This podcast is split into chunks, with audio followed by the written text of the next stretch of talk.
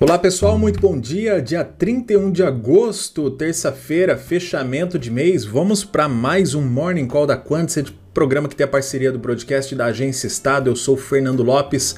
Vamos lá, ontem, com um forte fluxo vendedor, o Ibovespa caiu 0,78% aos 119.740 pontos.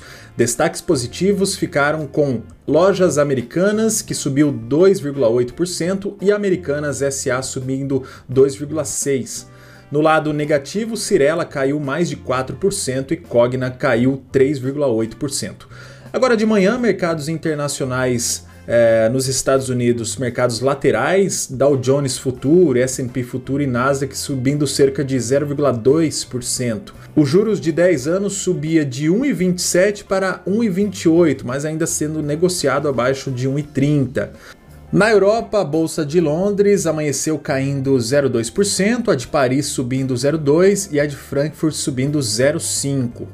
Hoje, o mercado doméstico está de olho na apresentação do projeto de lei orçamentária anual, a LOA.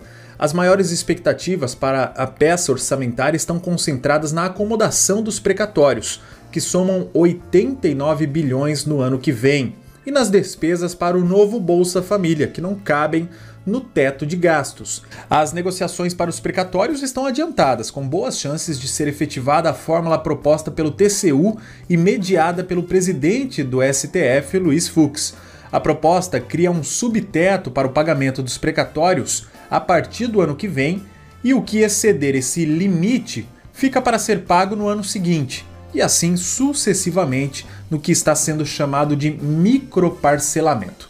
A agenda econômica desta terça-feira traz a divulgação da taxa de desemprego medida pela PNAD contínua. Às 11 horas da manhã, o Tesouro faz leilão de NTNB. No exterior, saem as leituras de agosto para a confiança do consumidor dos Estados Unidos às 11 da manhã e o PMI de Chicago às 10h45.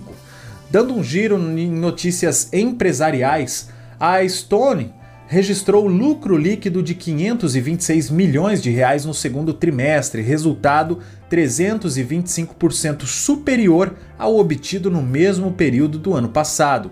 Em relação ao ganho obtido no primeiro trimestre deste ano, o lucro de abril a junho de 2021 é 232% maior.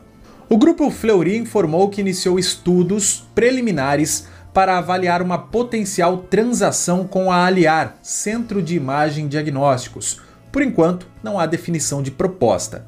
E a Vibra Energia, novo nome da BR Distribuidora, informou que celebrou parceria com a Copersucar para a criação de uma joint venture que atuará como empresa comercializadora de etanol.